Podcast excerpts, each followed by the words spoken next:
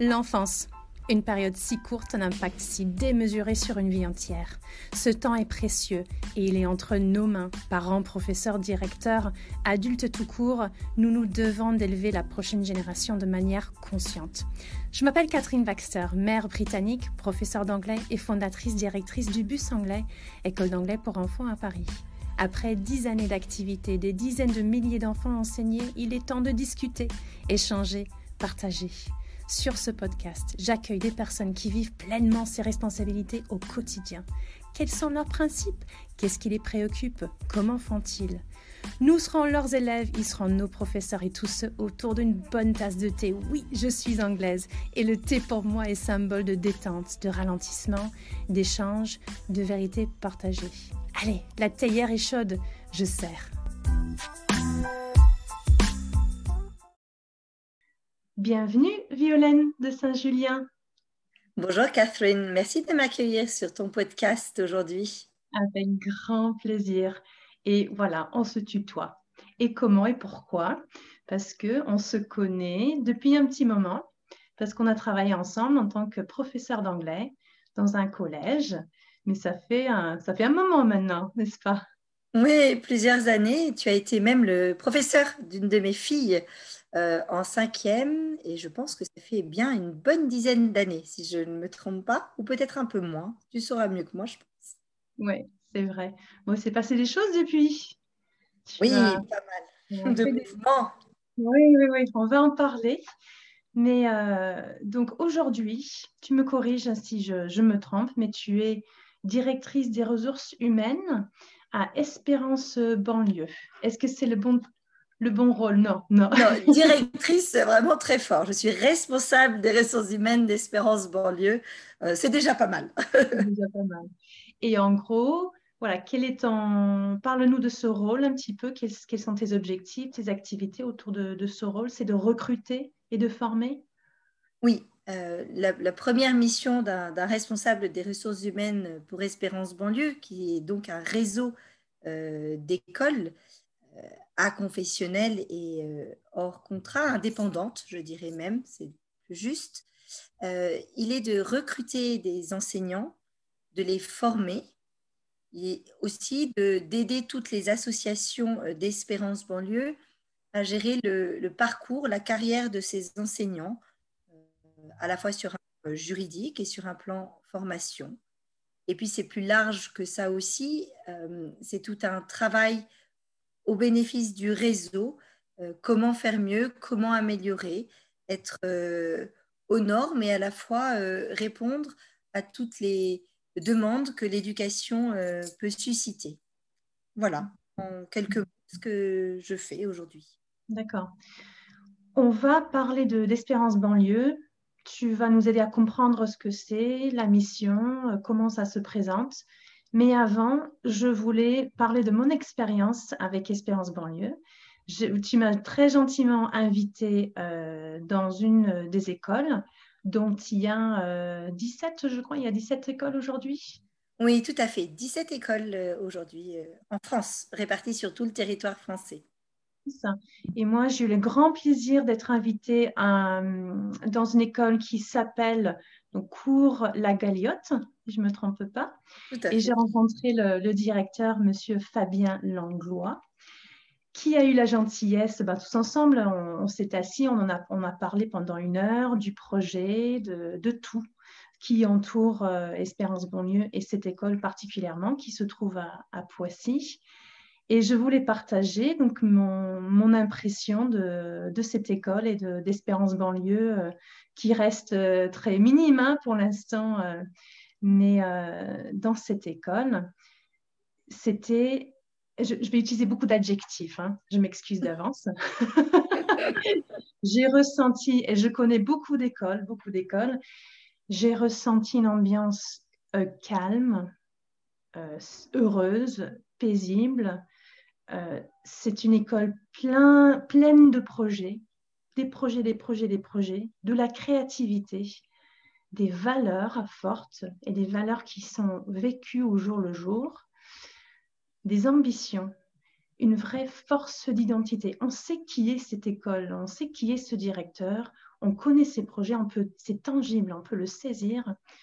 Euh, et, concrètement, en rentrant dans les classes, je vois des enfants qui sont en uniforme, et attention, pas un uniforme avec une cravate et une veste, mais qui sont habillés pareil, avec un, avec un suite pareil de l'école. Des enfants qui se sont levés quand je suis venue dans la salle, euh, qui, qui s'étaient intéressés à moi, qui voulaient partager des choses avec moi, qui étaient enthousiastes, ils étaient concentrés, il y avait une sorte de calme volontaire, pas, un calme ou une concentration obligée ou forcée, mais, volontaire. Et, euh, et, voilà, c'était une sorte de, sécurité, un respect de la collectivité, un vrai, une vraie appartenance liberté et discipline qui, qui, fonctionnent euh, en binôme, on dirait. Et, euh, et voilà, une, une expérience qui, qui m'a... J'ai dit à mes, à mes copains et mes, euh, mes copines et, mon mari en rentrant, j'ai dit c'était une expérience qui m'a rempli le cœur. J'avais cette impression de mon cœur qui faisait gloup, gloup, gloup, gloup, gloup, comme ça. C'est, et voilà, c'est bien nommé Espérance banlieue, ben c'est ça. Ça m'a donné moi de l'espoir parce que euh, c'est vital tout ça. Tout, tout, ce qui est mis en jeu dans cette école, c'est vital pour un, pour un être humain euh, euh, aujourd'hui et pour les enfants aujourd'hui. Donc c'est ce que, ce que j'ai ressenti. Et comme dans, dans tous les établissements, ça, ça, rayonne de la direction. De, de la direction. Et, et, ce monsieur, Fabien Langlois, voilà, il déborde d'énergie, d'enthousiasme, d'amour pour son métier, de, de, il, croit dans les enfants, il croit dans les projets. Et, euh, voilà, c'est quelle chance hein, que ces enfants, ils ont d'être dans cette école. ils sont que 11 cette année, l'année prochaine 30, l'année d'après, que sais-je Voilà, c'est un succès euh, incroyable et c'est pas étonnant. Donc voilà mon expérience euh, d'une école soi-disant donc une, une, association, parce que finalement, c'est ça, la, structure d'Espérance banlieue, c'est Espérance banlieue, puis les associations qui représentent euh, des écoles. Tu veux nous en parler un petit peu, nous, mettre un peu de cadre autour de, ce qui est Espérance euh, banlieue? Oui, volontiers, Catherine. Merci hein, pour ce beau témoignage de ta visite à Poissy et de la rencontre avec euh, Fabien. Poissy, effectivement, c'est la dernière création, le dernier petit bébé d'Espérance banlieue, puisque l'école a été fondée, a été créée, a été montée au mois de novembre de cette année 2020 et a commencé avec un élève. Donc effectivement, une grande croissance. Mais au-delà de l'école de Poissy, Espérance banlieue, aujourd'hui, c'est 17 écoles euh, en France, comme son, le nom du réseau l'indique, Espérance banlieue. ces écoles se trouvent dans des, dans des cités, dans des banlieues, euh, des villes françaises, euh, alors Roubaix, Marseille, euh, région parisienne, évidemment, mais aussi Angoulême, Toulouse. Voilà, je pourrais les citer, Toulon, 17 écoles aujourd'hui. 17 écoles à la rentrée 2021. On s'approche doucement de 950 élèves. voilà, les chiffres, les derniers chiffres ne sont pas encore clôturés puisque nos écoles peuvent accueillir encore des élèves. Et puis, en termes de donc 17 euh, directeurs et une centaine de professeurs. Là aussi, on est en plein euh, euh, recrutement puisque certaines classes ouvrent. Donc, nous accueillons, nous recrutons de, nouveaux professeurs. Mais cela vous donne, ou cela te donne en tout cas, et, vous donne, les auditeurs de, Catherine, une petite idée de qui nous sommes. Et puis, sur un plan historique, Expérience banlieue, a été euh, créé. Cela fait huit ans et demi, 2012, euh, euh, voilà vraiment le, lancement. Donc nous sommes, nous allons vers, vers nos dix ans. Voilà, l'objectif là proche, c'est dix ans. Donc 17 écoles en dix ans, on peut dire que la croissance bat son plein et que c'est une expérience qui, qui d'une école initiale aujourd'hui se développe et, fait notre joie. Voilà. Donc voilà pour l'ampleur euh, d'Espérance banlieue. Et peut-être qu'on pourrait parler Euh, j'ai tellement de questions. Où commencer Bon, on va commencer avec euh, la mission peut-être. Parce que ce que j'ai compris de, nos échanges quand je suis venue sur place, c'est que ce n'est pas un parcours scolaire à long terme. Est-ce que je me trompe en disant ça? En fait, non, non, tu as raison. Espérance banlieue aujourd'hui, ce sont des écoles primaires et avec des ouvertures vers la maternelle. Et nous avons aussi cinq collèges, deux qui sont euh, complètement euh, pleins, de la sixième à la troisième, et des collèges en construction avec une sixième, une cinquième qui ouvre et petit à petit euh, grossiront vers des quatrièmes et des troisièmes. L'idée aujourd'hui, notre cœur de, projet, c'est de nous dire que chaque enfant est une promesse. C'est vraiment notre, notre leitmotiv, ce qui nous anime. Et euh, les écoles Espérance Bonlieu sont créées pour répondre à une urgence éducative. Euh, une urgence éducative dans les, dans les banlieues où euh, nous voudrions ou nous souhaitons, et c'est notre objectif, que, notre, que chaque enfant trouve sa place dans la société et grandisse en confiance avec l'envie de réussir. Donc c'est une réponse à effectivement des, questions de décrochage scolaire, à des questions euh, d'écartèlement d'identité entre euh, euh, ce qu'un enfant, ses origines, son, patrimoine culturel, sa famille, sa, voilà, tout ce qu'il peut avoir et le fait d'être en France, la société française. On voudrait répondre à cet écartèlement qui existe pour dire non, aujourd'hui, faisons société ensemble pour vivre ensemble heureux dans une société française unie. Donc c'est un beau projet qui, demande une énergie euh, folle, mais c'est répondre à cette exigence à la fois euh, pédagogique, éducative et sociétale. Oui, parce que un enfant qui va venir vers une école Espérance banlieue, peut-être bon, c'est peut-être un cas classique qu'il a eu des difficultés dans son école euh, classique et que, voilà, il vient dans cette école. Le but, ce, n'est pas de le garder à part du système, c'est de faire en sorte qu'il se sente plus à l'aise dans le système et que voilà, le socle commun est aussi euh, vital dans, les écoles Espérance banlieue, mais aussi on ouvre la porte à différentes pédagogies euh, l'individualisation euh, des apprentissages selon, euh, selon les besoins de, chacun. donc, on va parler des pédagogies un petit peu après. Ça, c'est un, sujet que j'aimerais qu'on passe un petit peu de temps dessus. Avant de parler de ça, deux autres choses. Premièrement, peut-être qu'on peut parler des trois piliers de la philosophie de l'espérance banlieue. Et aussi, qui, c'est ces professeurs? Qui sont ces professeurs qui, arrivent chez Espérance Banlieue? Ces, ces personnes qui ont, qui ont vu euh, une lumière et qui se sont dit Ah bah finalement, c'est dans cette direction que je souhaiterais aller. Donc voilà, les trois piliers et, qui c'est? Oui, tout à fait. Alors oui, évidemment, l'enjeu, c'est refaire société et c'est prévenir le décrochage scolaire. Ça, c'est euh, euh, clair, c'est notre projet que nous faisons vivre. Et c'est aussi permettre à ces enfants, tu as raison de dire, l'idée c'est de ne pas euh, euh, faire du à part ou du à côté, c'est une, alternative qui est proposée face à des problématiques rencontrées par ces enfants. Alors le décrochage scolaire est un des points, mais ça peut être aussi euh, le fait de ne plus se sentir heureux dans le système scolaire classique pour diverses raisons. Et nous permettons finalement cette pause, ce ressourcement pour euh, permettre à l'enfant de, euh, s'étoffer, de reprendre confiance en lui pour ensuite euh, réintégrer, soit au lycée, soit en sixième, un parcours classique plus scolaire, s'orienter vers les filières de son choix.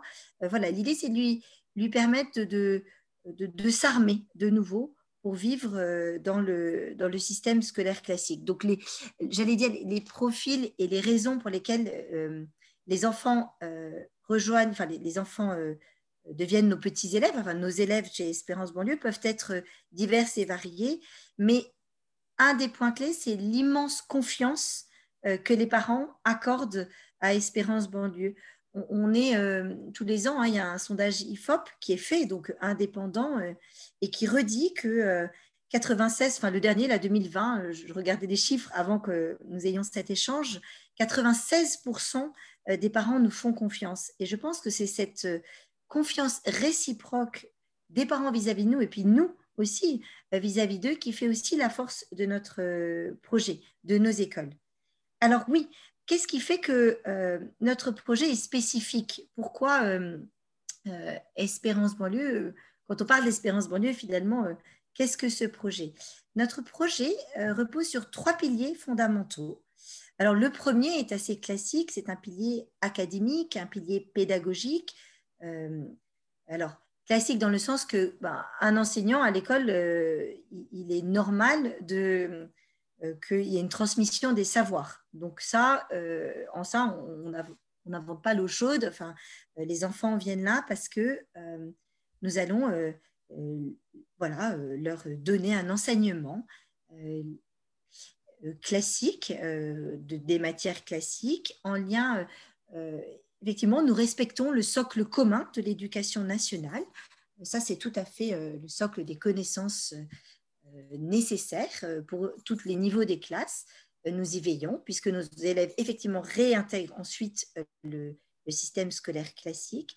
Mais nous avons la liberté des méthodes, des pédagogies que nous, avons au sein de, notre, de nos écoles. Donc, nous en parlerons un petit peu plus tard. Ça, c'est le premier pilier. Le deuxième pilier est un pilier euh, éducatif. Et ça, c'est vraiment quelque chose euh, important pour Espérance banlieue, c'est-à-dire que l'enseignant chez nous a aussi à cœur de transmettre euh, des valeurs éducatives, de savoir-être, à la fois dans la tenue, tu parlais tout à l'heure de l'uniforme, donc la tenue vestimentaire, mais aussi la façon de s'adresser à un adulte, la façon de se parler, la façon de se tenir à table. Nos professeurs déjeunent avec les élèves. Il c'est aussi un, ils sortent finalement de, l'estrade où ils sont professeurs et ils deviennent éducateurs. Ils vivent des temps de jeu euh, lors des récréations avec les élèves qu'ils animent en lien avec les services civiques ou les bénévoles. Hein. Ce sont aussi deux éléments euh, euh, qui viennent soutenir notre projet extrêmement important. Et ce rôle éducatif est primordial il permet ce lien aussi entre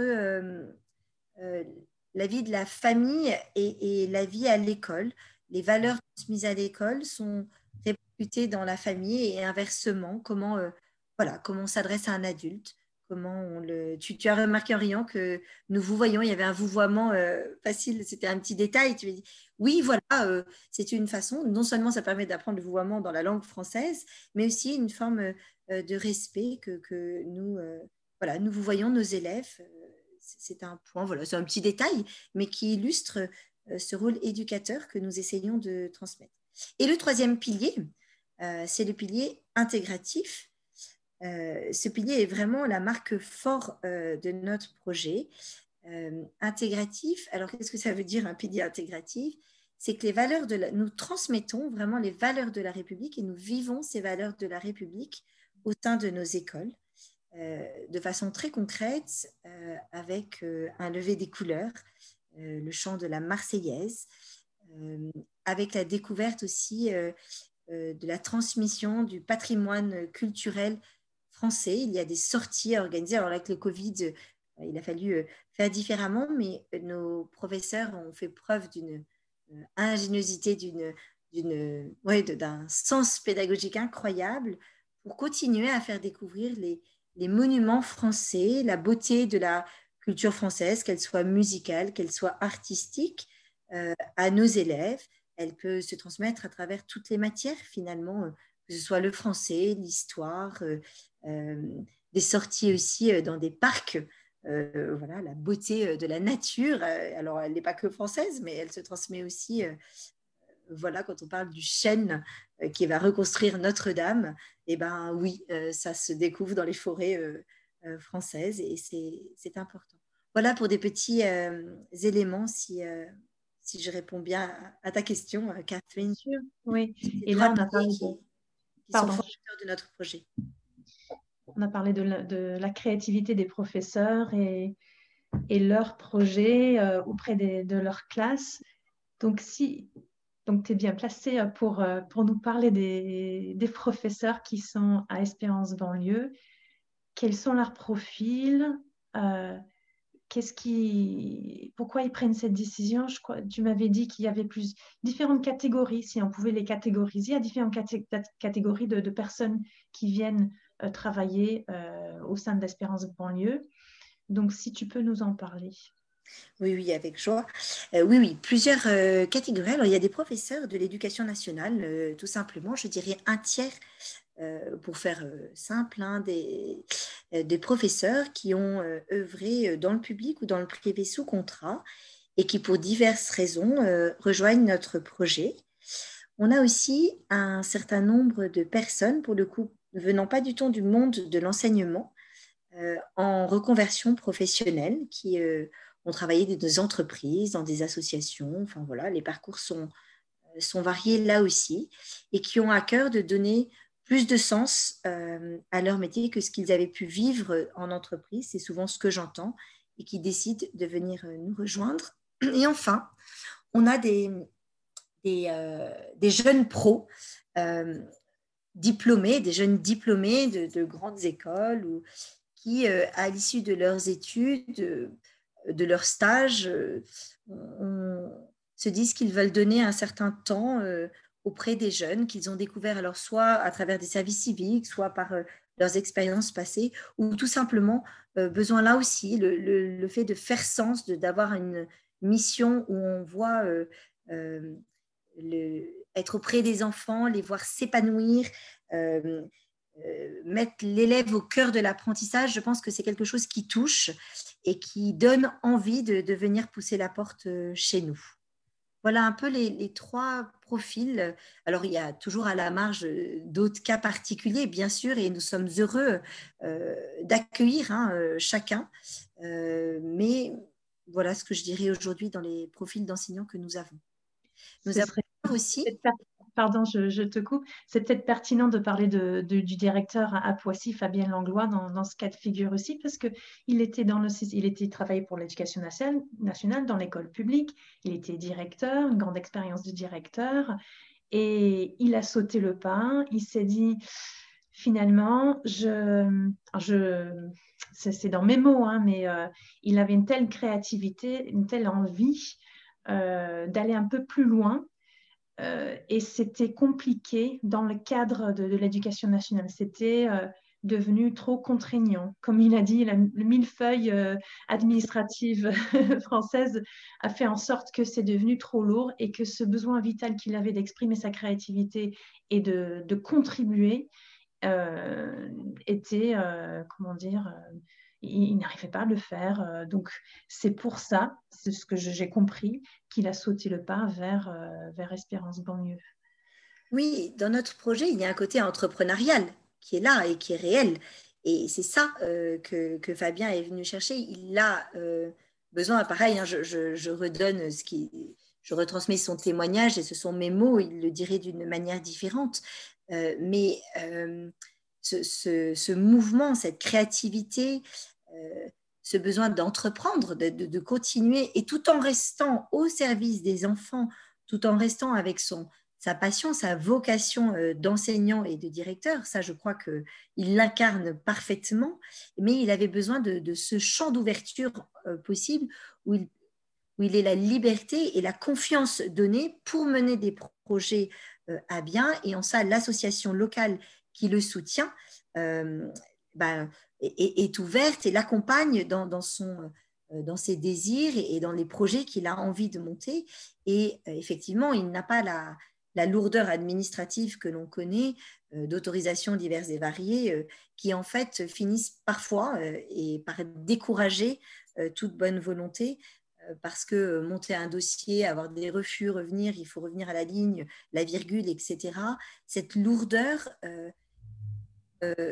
devient tellement euh, est, un frein finalement à cette créativité et ce côté entrepreneurial euh, euh, dont Fabien avait besoin, mais dont beaucoup de personnes qui rejoignent Espérance banlieue ont besoin, pouvoir faire les choses à leur part, à leurs pattes, tout en ayant évidemment les garde-fous nécessaires. Hein. il ne s'agit pas de faire n'importe quoi, bien au contraire, mais, euh, mais de pouvoir euh, euh, voilà, garder cette grande possibilité. Voilà, le, champ est ouvert, le, les horizons sont là, on peut, on, peut, on peut créer, on peut ouvrir, on peut avancer. Qu'est-ce qui empêcherait quelqu'un qui, qui se dit ah, ça, je meurs d'envie de, de, faire euh, quelque chose pareil, de, de, de prendre ce chemin-là, mais je peux pas parce que mm. c'est quoi le c'est quoi le, blanc qui est rempli après? C'est parce que sécurité, parce que c'est quoi qui empêche les, personnes qui ont envie, qui ont les ressources et qui ont cette créativité d'y aller, de, de, sauter le pas? Euh, De sauter le pas, tu veux dire pour euh, euh, d'un enseignant qui voudrait quitter l'éducation nationale ou de quelqu'un qui... Oui, c'est ce que je comprends, d'un enseignant qui voudrait quitter l'éducation nationale. Il y a plusieurs facteurs. Je pense, on entre, enfin, on devient professeur, certains disent par vocation. je ne sais pas si ce terme, je le rejoins complètement, mais en tout cas, il y a un appel fort du service et du sens donné à la mission qui nous est confiée et ce besoin d'accompagner euh, euh, des jeunes de, façon concrète, euh, de, oui, d'être un facteur d'épanouissement, un facteur de développement, faire grandir l'enfant. Cette mission-là, elle est au cœur de tout enseignant, en tout cas de, ceux que j'ai rencontrés avec lesquels j'ai travaillé. Après, les freins pour quitter l'éducation nationale, j'en dirais un, c'est ce côté il y a une sécurité de l'emploi qui est réelle, puisque euh, euh, nous sommes fonctionnaires ou assimilés fonctionnaires quand, euh, nous sommes dans l'éducation nationale. Et bah, c'est se mettre en danger de rentrer dans le privé, puisque avec les risques que nous connaissons et, les périodes actuelles de crise économique ou, sanitaire peuvent être un réel frein. Il y a parfois aussi la peur de l'inconnu. Je quitte ce que je connais, alors j'en vois les limites, je, parfois je, je, je ronge mon frein parce que je, n'arrive pas à passer le cas, mais en même temps je sais ce que j'ai, je ne sais pas ce que j'aurai ailleurs, et, le proverbe français, euh, euh, l'herbe n'est pas plus verte ailleurs, souvent nous freine. Moi je, crois que euh, ça peut être un, un, un des freins. moi, c'est les deux grands freins que, que je verrai, ce, ce, côté sécurité et, et voilà. Après, il y a plein de raisons pour lesquelles il faut oser passer le pas. On peut en parler si tu veux. Je veux bien. Euh, je crois que quand euh, un enseignant euh, tourne en rond, quand un enseignant n'éprouve plus cette, cette, petite flamme qui fait qu'on se lève et qu'on a mis l'idée à la seconde pour nos élèves, quand il se met à râler, je vais parler pour moi, euh, quand il se met à râler et à ne avoir en premier ce qui ne va pas avant de voir ce qui va, euh, il est temps de se poser des questions. Ça ne veut pas dire qu'il faut passer le pas, mais je pense que c'est important dans une carrière euh, d'enseignante de se dire, ben voilà, j'ai enseigné depuis dix ans, et chacun après, en fonction, ce, petit titillement arrive à, un moment différent pour chacun, je crois, mais je, je pense qu'il arrive pour tout, toute personne, et d'ailleurs dans tout métier, un moment où peut-être on a fait le tour et il est bon de se poser en se disant bah, est-ce que je, je me réengage pour un certain temps, euh, euh, défini ou pas, ou est-ce qu'il est temps de, euh, de me poser et de réfléchir à ce que je pourrais faire différemment.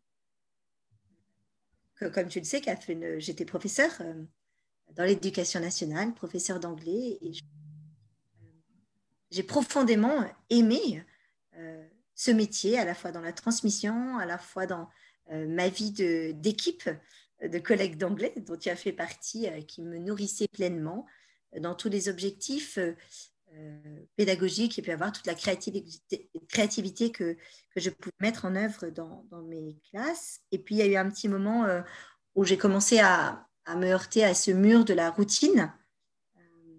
Et j'ai eu besoin donc de, pousser d'autres portes. Et c'est comme ça que j'ai découvert les écoles euh, indépendantes. Donc, en parallèle de, de, de, l'école dans laquelle je travaillais euh, sous l'éducation nationale, je suis allée donner du temps dans une école indépendante et ce qui a ouvert un petit champ de me dire, ah, il y a d'autres manières de vivre l'enseignement. Mais ça n'a pas suffi. J'ai été très heureuse dans cette autre école, mais ça n'a pas suffi. Euh, j'avais besoin de réellement me poser et de me dire euh, qu'est-ce qui m'anime aujourd'hui? Et rester proche de l'éducation me paraissait important. Euh, voilà. Et en même temps, comment je pouvais œuvrer pour apporter ma pierre à l'édifice différemment. Et j'ai sauté le pas. donc, je reste proche des enseignants mais me concentrer sur la formation des enseignants, euh, comment je peux euh, rester à la fois proche des jeunes. Alors aujourd'hui, dans mon métier, euh, tout à l'heure, je parlais des enseignants, mais je sais que j'avais oublié d'autres facettes. C'était les services civiques, qui sont des jeunes entre 18 et 26 ans, avec qui je suis en lien, que je recrute et pour lesquels je vais apporter ma pierre pour les former, leur permettre de vivre leur service civique au sein de nos écoles pleinement. les liens avec les bénévoles aussi, euh, ce côté humain dont j'avais besoin, euh, je le garde. Et c'est au service des enfants, mais via les professeurs euh, et via les formations aux différentes pédagogies pour continuer à nourrir les enseignants tout au long de leur parcours. Et ça, eh ben cette, cette possibilité, elle avait besoin d'être dans un contexte d'un réseau d'associations indépendants. Je ne pouvais pas le mettre en œuvre au sein de l'éducation nationale. À trouver les, portes, voilà, et je suis heureuse aujourd'hui euh, de ce changement professionnel euh, où il y a tellement à faire. Alors, de temps en temps, la montagne me paraît immense et en même temps, je suis tellement heureuse euh, de pouvoir, caillou après caillou, petit roc après petit roc, faire évoluer les choses et faire bouger. Et c'est probablement ça que je dirais, oser mettre un pied à gauche et puis après vous. Est-ce que tu as. Donc, ton, ton histoire, euh, c'est super parce que ça rend tangible euh, ce parcours. Et est-ce que tu as, as, une autre personne en tête, peut-être, euh, dans, dans, les enseignants qui, peut-être qui hésitait, qui a pris la décision et que maintenant vit, vit, tellement bien cette décision? Est-ce qu'il y a d'autres personnes qui sont évoquées? Tu veux dire qui ont quitté euh, l'éducation nationale pour faire un autre métier? Oui, euh, j'en connais. Alors, euh, moi, je me suis tournée vers les ressources humaines parce que ce, ce besoin de relation, et probablement dans relation humaine, les deux mots finalement me, me vont euh, parfaitement avec ma personnalité. Mais oui, j'ai une autre collègue euh, euh, d'anglais, elle qui, au bout d'un certain temps d'enseignement, s'est tournée vers la traduction. Aujourd'hui, c'est une grande traductrice émérite. voilà, elle a gardé la spécificité de la langue anglaise que du coup moi j'ai perdu, mais elle traduit des livres et, et, elle est très heureuse aussi de ce changement professionnel. Je réfléchis si j'en connais. Il y en a forcément d'autres, mais voilà, aujourd'hui c'est l'idée que j'ai en tête. Après, on a aussi des enseignants qui deviennent directeurs, mais là, ça reste plus proche euh, du métier d'origine, on va dire. Euh, c'est plus rare, c'est vrai, dans notre, dans notre univers français, je ne sais pas si c'est lié à la France, d'enseignants qui quittent pour oser. c'est plus rare que peut-être des gens qui viennent à l'éducation à 40 ans, mais en fait, oui, on peut, les vases communicantes, c'est possible. Oui, oui, oui. Il n'y a, a pas de frein à avoir. Ça se prépare, mais c'est possible. Parlons un petit peu des pédagogies, parce que tu as passé un petit moment euh, euh, entre euh, ton travail de, professeur et, maintenant chez Espérance Banlieue. Je crois que tu as étudié pas mal de pédagogie et aussi dans les écoles d'Espérance Banlieue, il y a différentes pédagogies qui sont, qui sont mises en œuvre. Est-ce que tu, tu peux nous en parler un petit peu? Oui, dans ce, tu as raison. Avant de rejoindre Espérance banlieue, j'ai été formatrice. En fait, euh, j'avais commencé, en fait, avant de quitter euh, l'éducation nationale, même euh, de l'établissement dans lequel j'enseignais, j'ai toujours eu à cœur de me former. Mais en creusant, j'ai eu la chance, et là c'est vrai, je, dois le reconnaître, de pouvoir monter un groupe d'enseignants qui se forment à d'autres pédagogies. Et donc, nous étions une, j'avais monté un petit groupe de 15 enseignants de matières différentes. Euh, et nous avons suivi une formation pendant trois ans euh, au sein de Flyaway, voilà, qui est euh, un organisme, une entreprise de, formation. Et après, je suis devenue formatrice pour, pour cette, voilà, cette, cette entreprise. formation, alors oui, à la discipline positive, formation aux intelligences multiples, formation aussi à la manipulation et alors là, c'est pas dans le cadre de Flyaway, mais Montessori. J'ai aussi, alors là, plus c'est plus par mon parcours personnel, mais la méthode de Singapour en mathématiques chez Espérance Banlieue. Alors, je vais le découvrir cet été. Je ne connais pas bien, mais il y a aussi toute la formation au sens conscient de Nietzsche. Et puis, dans nos écoles est mise en œuvre la pédagogie du père fort, qui est une pédagogie, un accompagnement personnalisé, un parcours personnalisé pour chacun des élèves.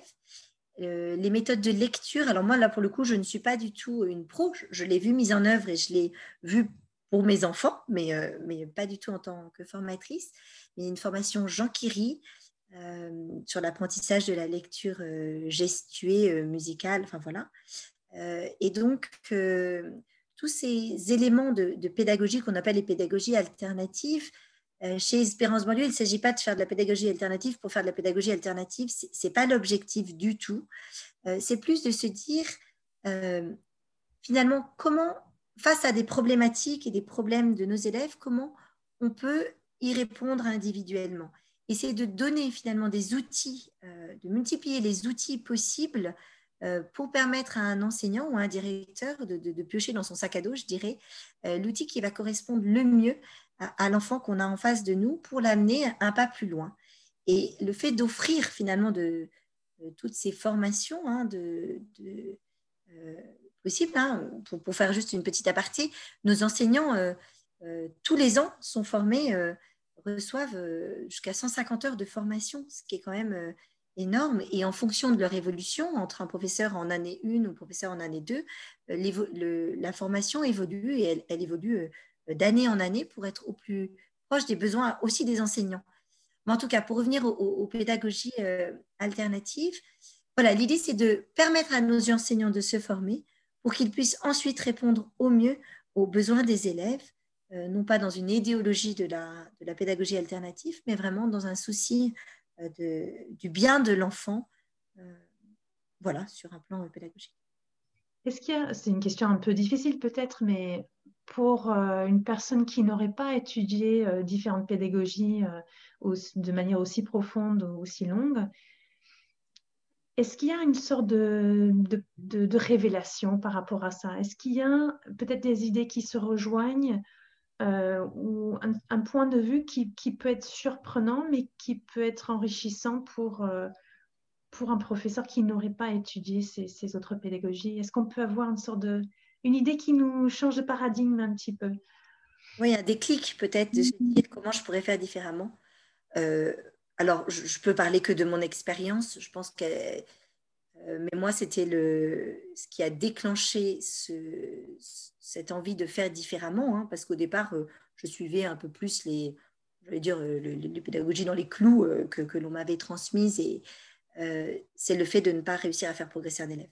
J'ai un exemple très précis, cet échec euh, de cet élève que je n'arrivais pas à ouvrir à l'anglais et j'essayais par ma personnalité, par les, supports différents, mais je sentais ce blocage absolu qui, m'atteignait profondément. Euh, et, je suis arrivée à ne plus endormir, à me dire comment je peux ouvrir, comment je peux euh, ouvrir, quelle est la clé pour que je puisse faire, enfin que la porte s'en trouve pour cet enfant non pas forcément pour, que pour l'anglais en tant que tel, finalement ça avait peu d'importance, mais le blocage était devenu général sur toutes les matières. Il y avait une immense frustration de ma part de ne pas avoir les outils pour, pour, pousser un tout petit peu la porte. Alors, on sait bien hein, que dans le... On n'est pas toujours le vecteur et que ce sera peut-être un autre collègue qui arrivera, et tant mieux d'ailleurs. C'est ce qui fait la richesse de nos équipes, de nos personnalités. Mais en attendant, euh, moi, ça a, été, ça a été le déclencheur. Et, voilà, il y a eu ça, mes élèves, et puis mes propres enfants. les blocages que, j'ai pu voir, euh, et, finalement d'avoir euh, en tout cas d'avoir d'autres supports, d'autres, ça donne des idées et ça permet de démultiplier la créativité parce que finalement, si je me réfère au jeu cadre de Tiagui, par exemple, euh, bah, je, vais m'en servir lors d'une réunion des directeurs euh, bientôt. Je l'ai remis à ma sauce pour complètement autre chose. On va réfléchir à, comment mieux déléguer. Bon, bah voilà, je suis partie de quelque chose que j'ai appris lors d'une formation que, je réutilise d'une façon complètement différente et en mettant d'autres euh, critères et d'autres façons, j'ai pu apporter ma sauce finalement à, un outil pédagogique que, j'avais euh, reçu. Et c'est ce que j'ai finalement. Tu as réussi à ouvrir la, ouvrir la porte un petit peu de cet élève ou, ou pas? Bah, Oui, alors on n'a pas toujours des réussites, hein. on ne va pas euh, se cacher derrière son. Voilà, j'ai aussi des, des, mais cet élève en question, oui, et surtout ça m'a amené à changer complètement euh, le, la façon d'organiser mes cours et de, de voir. Euh, et oui, cette élève, je l'ai ouverte en chantant une chanson en anglais et en lui permettant de travailler sur son plus grand compositeur. À la fin de l'année, euh, elle, a, elle a chanté la chanson en anglais devant toute la classe. Devant toute la classe en plus. Ouais. Ouais, c'était une belle réussite il n'y a, y a, pas mieux comme bonheur. Hein. C'est clair. En fait, le, mais j'allais dire même le, le, le visage euh, fermé d'un élève dans une classe, euh, c'est le. Alors, voilà, il y a des jours avec et des jours sans, mais quand même, quand quelqu'un, il n'y a jamais un, un sourire ou, même un œil qui brille, on n'est pas, pas tous aussi expressifs, mais cette petite étincelle, cette envie d'apprendre qui n'est plus là. Et ben ouais, il y a quelque chose à, à faire et euh, moi, j'avais ce, cette envie de, sauver cet enfant, enfin, à, à, ma manière, euh, globalement. Euh, voilà, j'avoue je, qu'aujourd'hui, je ne sais pas ce qu'elle est devenue, mais, mais en tout cas, elle a continué sa scolarité, ça je le sais, jusqu'en terminale, c'est sûr. Bon, passons. Bah, avant de parler de, toi, Violaine, j'aimerais passer un petit peu de temps sur toi, sur ton, parcours et sur ces dernières années. Euh, quelles sont les, prochaines étapes pour, euh, pour Espérance Banlieue? Et juste avant de, parler de ça, ce que, quelque chose que je voulais euh, souligner aussi, mes impressions, c'est que a cet effet un peu esprit start-up, c'est vrai. Il y a dans cet esprit start-up un réseau très fort. On ressent le réseau et on ressent ce sort de, village étendu de directeurs, d'enseignants, de, personnes travaillant à l'administration avec des valeurs très claires, une manière de faire claire mais aussi ouvert euh, à, une transformation, à une évolution aussi, comme tu dis, en constant mouvement. Euh, où est-ce que ça peut aller, ces espérances banlieues, ça peut aller où? Quels sont tes espoirs à toi et peut-être plus largement? Euh, alors oui, euh, le, bilan aujourd'hui, 17 écoles, euh, j'allais dire, quand, j'ai appris, euh, j'ai découvert Espérance Banlieue, j'étais assez impressionnée hein, de ces ouvertures d'écoles. Mais ce qui est vrai, c'est la pérennité aussi du modèle Espérance Banlieue.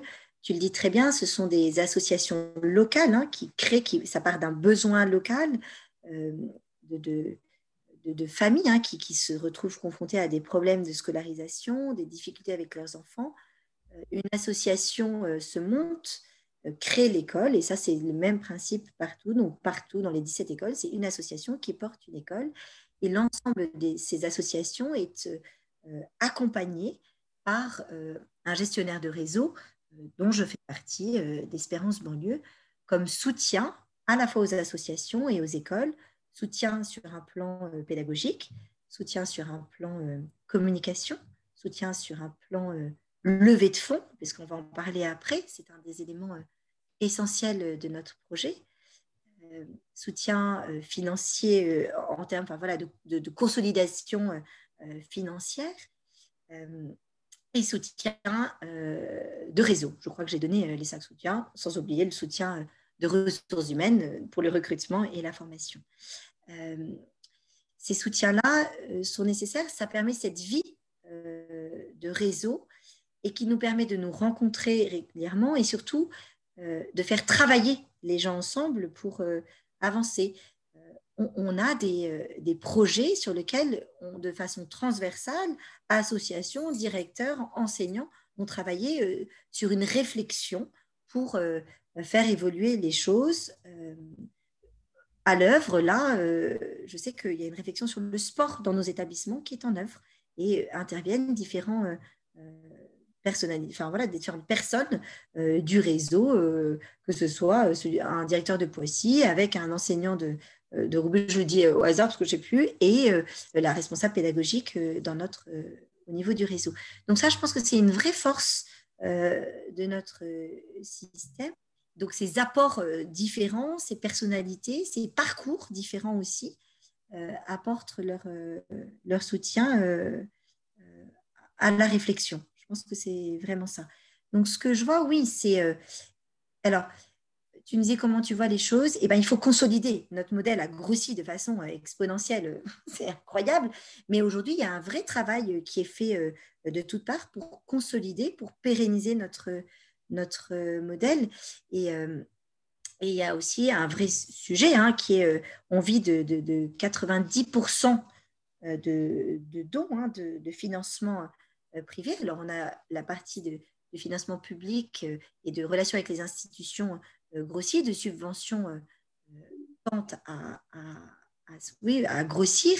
Mais aujourd'hui, la réalité, c'est qu'on est soutenu par des partenaires privés, par des fondations privées, et que ce travail de levée de fonds est, lourd. Et, donc, l'objectif, oui, c'est d'essayer de, que l'apport de, de, fonds euh, public, de, de, soutien à notre projet euh, euh, puisse augmenter. Ça, c'est clair. alors, on remercie déjà, enfin voilà, tous les soutiens qu'on a de, de subventions d'Île-de-France, du Rhône-Alpes, etc., qui sont là, mais, mais c'est encore la Fondation Bettencourt nous soutient de façon très forte. et il y en a beaucoup d'autres. Hein. Ce n'est pas moi la grande spécialiste, mais, mais ce travail de, de collecte, il est lourd et il y va de la pérennité de notre modèle. Donc, euh, voilà, après, euh, quand il y a un besoin et qu'il y a une association suffisamment armée euh, pour monter une école Espérance banlieue, oui, nous sommes là pour les aider, ça c'est clair. Oui. Donc un financement à 90% pour le premier réseau des écoles hors contrat de la France, hein, si je ne me trompe pas. C'est ça, nous sommes le plus ah, grand réseau. Oui, c'est impressionnant quelque part, hein, c'est vrai. C'est vrai, et à la fois, euh, il y a un vrai challenge hein, aussi. Euh, et de nouveau, le côté entrepreneurial qui, euh, qui, qui, est là, hein, riche aussi, et, qui permet de ne pas vivre sur, de pas nous asseoir sur nos, lauriers et de se tourner les pouces. Hein. Aujourd'hui, c'est pas tout à fait ça chez Espérance Banlieue. Donc, on, a touché un petit peu sur, euh, sur ton parcours de professeur et ta reconversion, euh, qui s'est fait pas du jour au lendemain. Hein. Donc, on a compris que tu avais monté ce groupe de réflexion d'études de, de, pédagogie pendant trois ans. Tu as passé du temps dans une école qui était, je crois, un petit peu différente des écoles classiques, euh, un, collège qui était un petit peu différent. Et petit à petit, j'ai parlé avec, euh, j'avais une autre invitée qui s'est dit, bah, j'ai écouté la musique, j'ai commencé à écouter la, musique dans ma tête et je l'ai suivie. Et ça m'a emmené, vers, euh, pour elle, c'était vers la création d'une école. Donc, on en a déjà parlé un petit peu. Peut-être que tu peux hum, nous en dire un petit peu plus ou, voilà, nous illustrer quel était ce parcours, ce cheminement de réflexion. Euh, oui, euh, on en a parlé, c'est vrai, euh, rapidement quand on s'est rencontrés, mais le, déclencheur pour moi, il a été d'avoir le sentiment d'être dans une boîte et de plus réussir à, soit pousser, enfin voilà, c'était devenu trop étriqué, trop, trop serré pour moi. J'avais besoin de, de, de, donner plus d'ampleur un projet, d'avoir plus la main sur des choses, de, euh, pouvoir euh, euh, m'épanouir de, façon plus large, de pouvoir... j'ai un petit côté spontané, un peu explosif, peut-être dans, le, dans, le, pétillement que, je... Et, là, c'était dans cette boîte où je n'arrivais plus à, j'avais plus assez de force pour monter le couvercle, pousser les murs et, descendre au sous-sol. Donc là, ça, a commencé à, me titiller. Euh, et, mais, j'avais des freins. Et, euh, les, freins qu'on a évoqués rapidement, euh, moi, c'était la sécurité. Comment je vais faire? Est-ce que, est que, est que, est que je vais y arriver? Est-ce que ça va pas être trop lourd? Est-ce que finalement, est-ce que je suis capable? Est-ce que j'ai les compétences? Comme enseignante, c'est bah oui, je, parle bien anglais, a priori, en tout cas correctement. je, sais bien transmettre, ça oui, les retours que j'ai, je suis un, un enseignant reconnu, voilà. J'ai mon petit, mon petit confort, hein, je, on me reconnaît comme un bon enseignant dans tel établissement, finalement, c'est plus agréable. Là, c'est accepter de, lâcher prise complètement et d'aller de, d'oser une aventure où, j'ai pas de garde-fou et, j'ai pas de, voilà il faut que je me fasse confiance et, et, c'est difficile pour un enseignant. En fait, on a plein de, compétences et plein de qualités, euh, euh, mais on ne les voit que dans un sens pédagogique. On ne les imagine pas, on ne sait pas. En tout cas, moi, je ne savais pas les imaginer euh, dans une entreprise. Finalement, qu'est-ce que je pouvais mettre en œuvre que je, finalement je faisais très bien dans mon métier de prof? Quelle qualité j'ai pour, pour une entreprise? Et il y en a, il y en a plein mais je ne savais pas les décliner. Donc ça, ça a été un vrai travail. Quand tu dis ça t'a pris du temps, euh, euh, oui, me dire que j'avais d'autres qualités que juste euh, l'enseignement de l'anglais, d'aller chercher ce qui pouvait attirer une entreprise à la fois dans, ma personnalité, dans, mes compétences, dans, peut-être le, fait de pouvoir se projeter, enfin, de projeter un projet avec moi est-ce que je pouvais incarner un projet? Est-ce que je pouvais incarner euh, euh, un choix euh, de, Donc ça, ça a été un travail que j'ai... J'ai pris le temps, j'ai fait un bilan de compétences pour, pendant une année pour poser tout ça à plat. Et je l'ai fait si ça peut aider des enseignants à se dire est-ce que c'est possible? Je l'ai fait en parallèle de... de... J'enseignais, j'étais prof quand je l'ai fait pour me poser des questions et je ne savais pas quand j'ai fait ce bilan de compétences si à l'issue, je, ferai le choix de, partir. Je me posais des questions et je me suis dit, bah, il y a un moment donné, euh, sauter dans le grand bain. Quoi. Arrêtons de se poser des questions et de tourner en rond. Il faut qu'il y ait des regards extérieurs sur moi. Oser euh, le regard extérieur, oser euh, passer un MBTI, oser avoir un, coach qui va regarder. donc, voilà, il y a des associations qui existent hein, et qui accompagnent des personnes qui se posent des questions. j'ai j'ai choisi de, faire cela en parallèle. Et puis, à l'issue de, ce bilan de compétences, il y a eu un élément déclencheur, une frustration de plus, peu importe laquelle, euh, qui a été le, finalement l'allumette où je me suis dit, eh bien, ok, euh, aujourd'hui, il faut que je saute le pas. Et puis, je dois reconnaître que euh, mon mari euh, m'a soutenu, ma famille, euh, euh, voilà. Les, quand je sûrée que je me posais des questions, j'ai eu des bonnes amies aussi qui m'ont dit, mais oui, moi je te vois bien ailleurs aussi.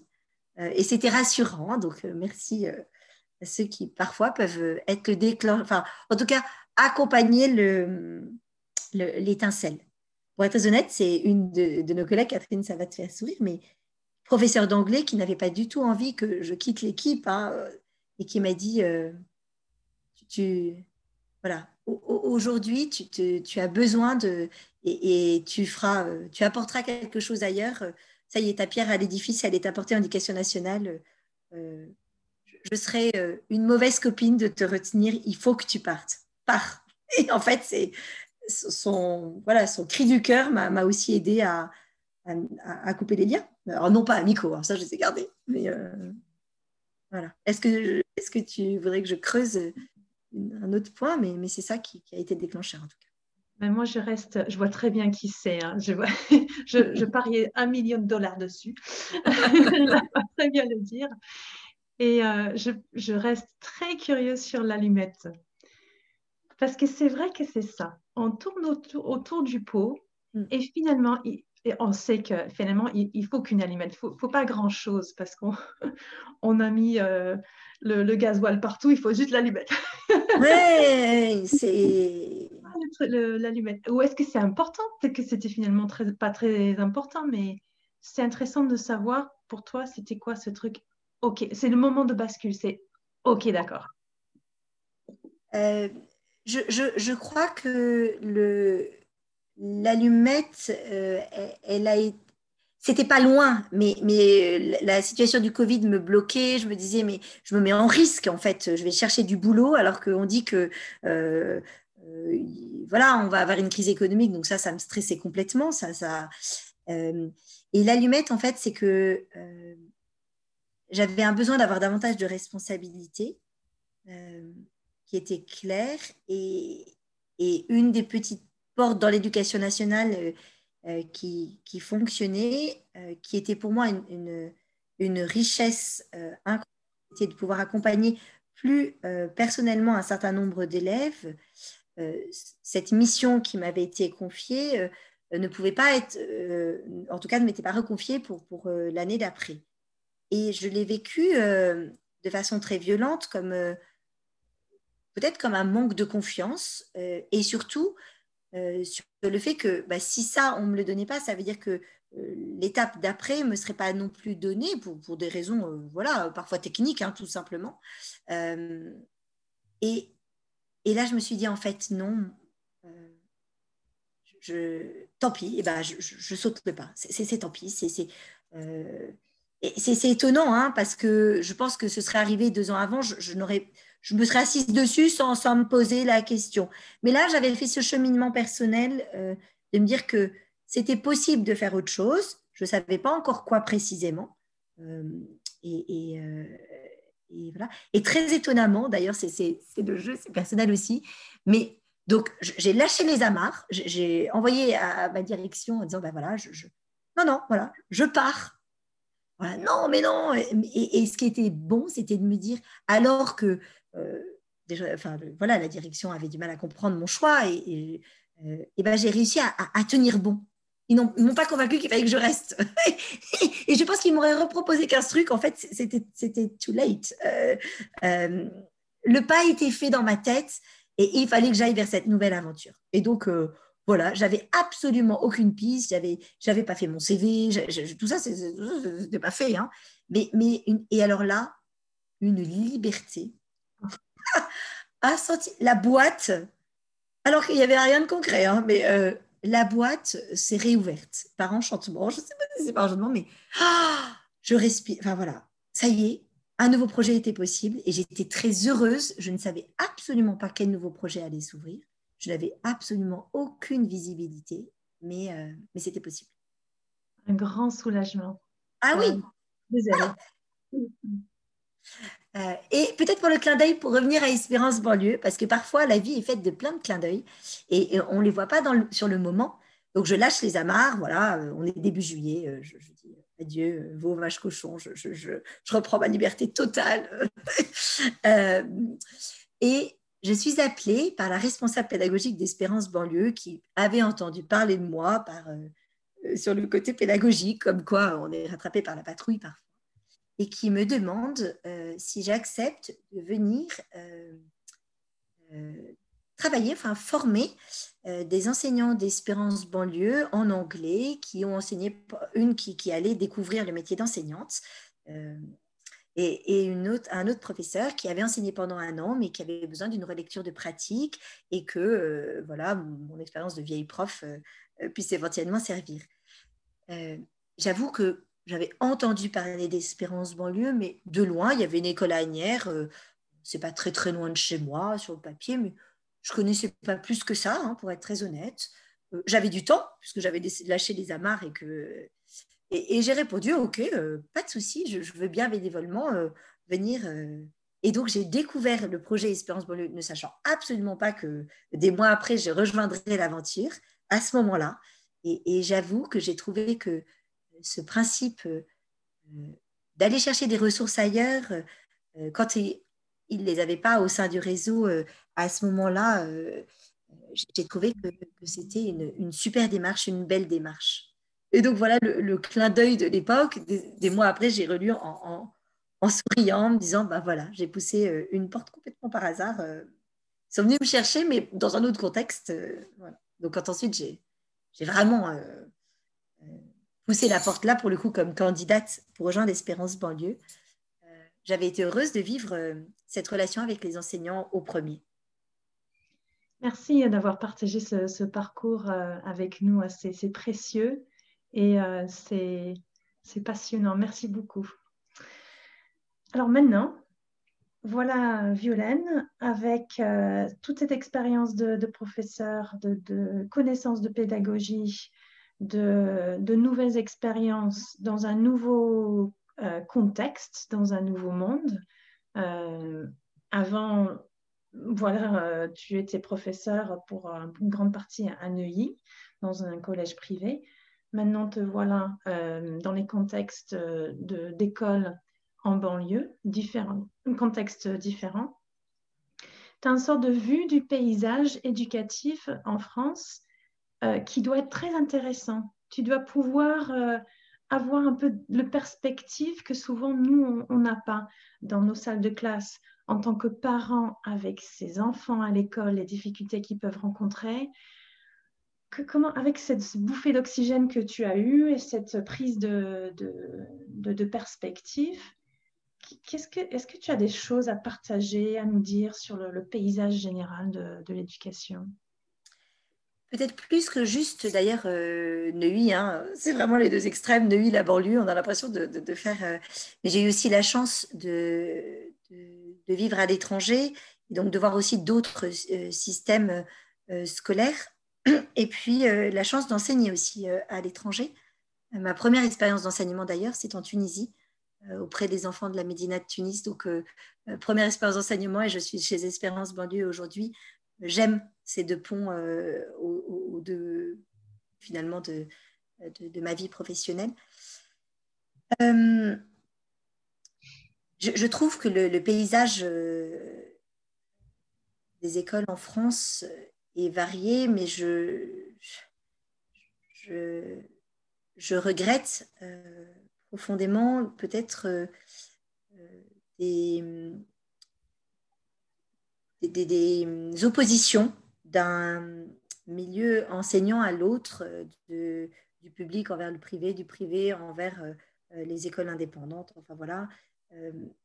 Je crois que ces, clivages et ces oppositions sont malheureuses et parce que finalement tout enseignant aujourd'hui en tout cas, je, le pense moi profondément, on vise euh, le bien-être et l'épanouissement des enfants et le, et le, fait de leur transmettre euh, des connaissances et de, les, de leur permettre de se former pour un jour trouver leur voie euh, qui est propre et les accompagner. On a ce rôle d'éducateur et je, j'ai du mal à, je, me heurte et je, je rue un peu dans les brancards euh, quand j'entends toutes ces oppositions et quand je vois toutes ces oppositions et je, euh, je, me fais fort d'essayer d'aller à l'encontre systématiquement euh, et de dire finalement le projet il est commun et, c'est juste les modalités qui sont différentes et qu'on peut trouver aussi pour des enfants, en tout cas là comme parents, il faut pas hésiter à, aller chercher des solutions ne pas se dire c'est comme si c'est comme ça, et ben j'ai pas le choix. Euh, bah, si en fait en France on a le choix. Euh, alors euh, parfois ça demande des sacrifices, ça demande des réorganisations. Je, suis bien placée pour le savoir. comme tu sais, je suis mère de, familles nombreuses et, pendant un temps on avait nos cinq enfants. Je rigolais en disant j'ai cinq enfants dans cinq écoles différentes. C'est quand même le comble. alors qu'on est, on habitait en région parisienne. Je veux dire, euh, mais par ailleurs, euh, euh, quand on a habité dans d'autres endroits, ils ont tous été dans la même école publique locale parce que ça se faisait comme ça.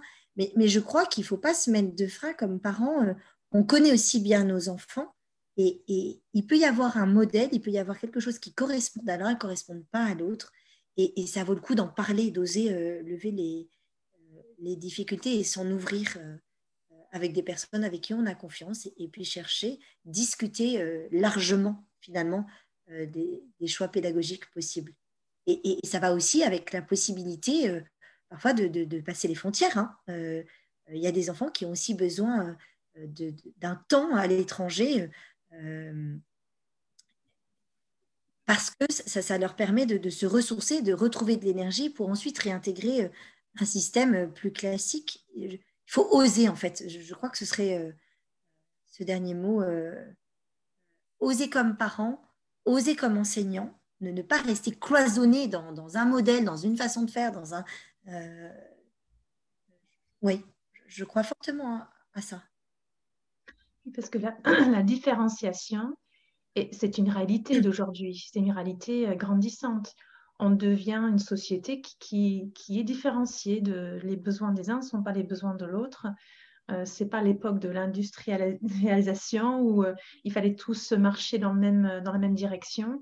Ce n'est pas le monde d'aujourd'hui. Donc cette différenciation, elle est tout à fait naturelle et nécessaire. Oui, elle est nécessaire euh, dans, le monde éducatif. Enfin, finalement, ça me paraît source de, de vitalité et de, euh, de, voir qu'il y a un panel d'offres différentes.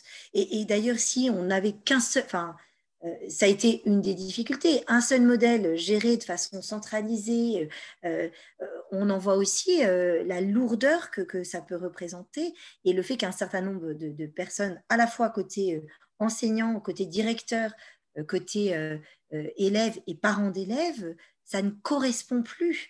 Euh, et, c'est sclérosant euh, quelque part. Donc, euh, moi, j'allais dire, aux, enfin, oui, ce côté alternatif, en tout cas de, possibilités différentes, je pense que c'est c'est probablement un peu le poil à gratter, l'éducation nationale, mais ça peut aussi faire bouger les lignes au sein de l'éducation nationale. J'y crois. finalement, on s'apporte mutuellement et, et, nous, chez Espérance Banlieue, euh, on est très ouvert à, accueillir et à partager euh, euh, nos réflexions pédagogiques. nous, on a la chance de pouvoir évaluer chaque mise en œuvre d'une pédagogie, chaque mise en œuvre d'un choix pédagogique, de l'évaluer avec nos élèves, avec des critères bien particuliers, avec on, a quelqu'un chez nous dont, c'est le, le, job. Et, et ça, j'allais dire, mais moi, je, enfin, on est ouvert au, fait de pouvoir échanger, de pouvoir apporter, euh, euh, et, réciproquement, finalement, euh, il n'y a pas de, de, barrière, en tout cas de notre côté, vis-à-vis de, l'éducation nationale, bien au contraire. Ce qui me mène vers ma dernière question. Ah. Comme je pose à tous mes invités, Imaginons que, l'éducation nationale fait cadeau d'une tasse à, tous ses professeurs et pourquoi pas de manière plus, étendue à tous les enseignants euh, euh, dans tous les différents types de, pédagogie, euh, d'associations ou écoles. Il faut y mettre une phrase, une citation. Qu'est-ce que ce serait pour toi, Violaine? Alors, avant de répondre à cette question, je vais oser te dire quelque chose que j'ai souri quand j'ai vu que, oui, l'histoire de Cup of Tea était vraiment euh, le, le, le, symbole de, ton podcast. Quand je suis arrivée chez Espérance Banlieue, euh, donc euh, une des premières choses qui me tenait à cœur, c'était la reconnaissance que l'institution, on n'est pas une institution, mais en tout cas que le, réseau pouvait avoir vis-à-vis -vis de ses enseignants qui sortaient d'une qui, sont encore d'ailleurs, on n'en est pas sorti, mais dans une période euh, sanitaire qui, demande quand même un accompagnement euh, extrêmement euh, difficile. Enfin, je veux dire, on sortait de, cette période de confinement lourde, etc. Et j'avais besoin qu'on ait un geste de reconnaissance vis-à-vis -vis de l'engagement, parce que chez nous, les enseignants sont profondément engagés à la fois dans, le, dans ce qu'ils font dans leur métier, mais dans le temps qu'ils donnent, dans l'investissement. Enfin, c'est incroyable. Hein, je veux dire, c'est, c'est, on a des perles. Euh, et, je, me disais, mais euh, Noël approche.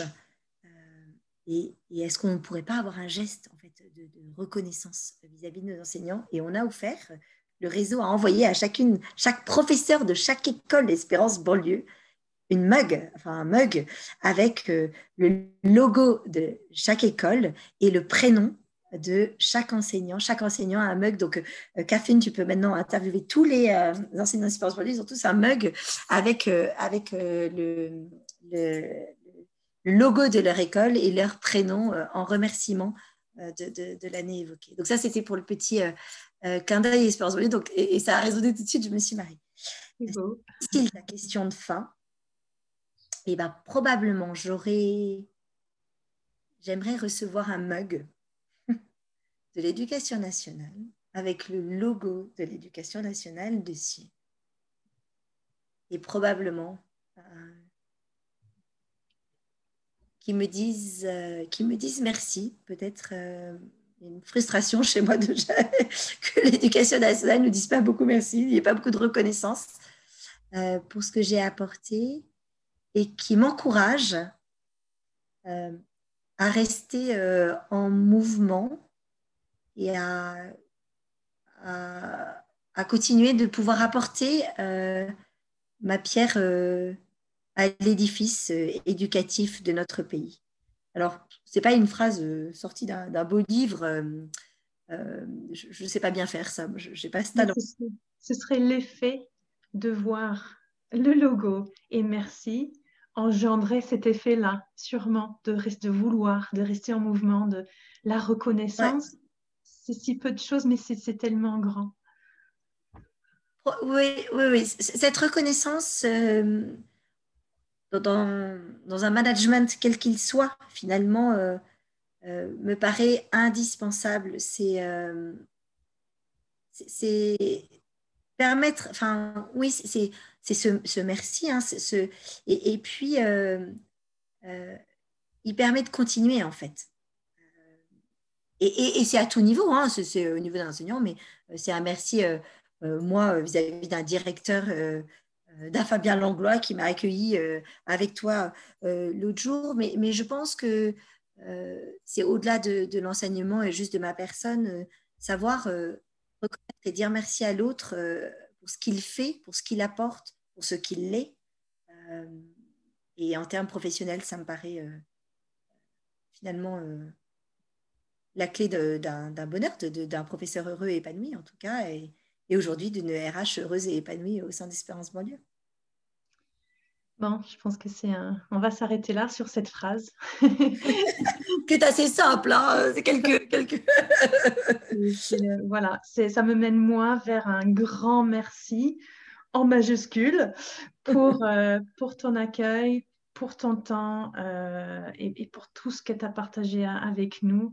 C'est grand, c'est énorme et, merci beaucoup du, fond du cœur.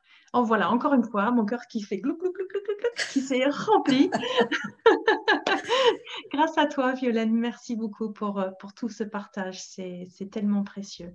Non, mais écoute, un immense merci de, m'avoir fait signe. J'ai été très touchée, très surprise au départ, en disant, mais j'ai rien à dire. Et puis, euh, euh, voilà, c'était une grande première pour moi. Hein. Je, voilà, je te le disais avant notre, notre entretien, jamais euh, je n'avais été interviewée, donc il y avait un petit peu de stress. Mais Et peut-être ce que je peux dire, c'est que, bien sûr, si d'autres, enfin, dans les personnes qui t'écoutent, des jeunes, des moins jeunes, euh, voudrait venir rejoindre notre aventure, qui n'hésite pas à pousser ma porte, même pour un échange informel.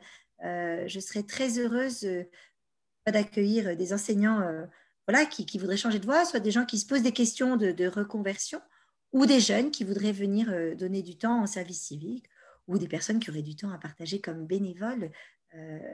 notre l'offre est riche chez nous et, vraiment je me ferai une joie et j'aime voilà, partager ce, qu'on y vit. Donc, euh, euh, surtout euh, que tes auditeurs n'hésitent pas à pousser la porte.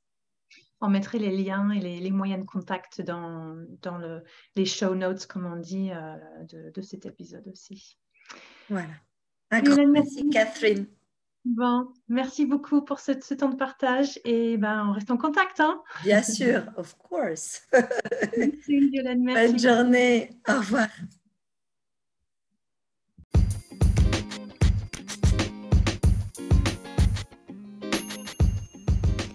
Merci d'avoir écouté cet épisode de Tea with KBC. N'oubliez pas de like, partager, laisser vos commentaires. Et à bientôt avec une nouvelle tasse de thé et un nouvel invité.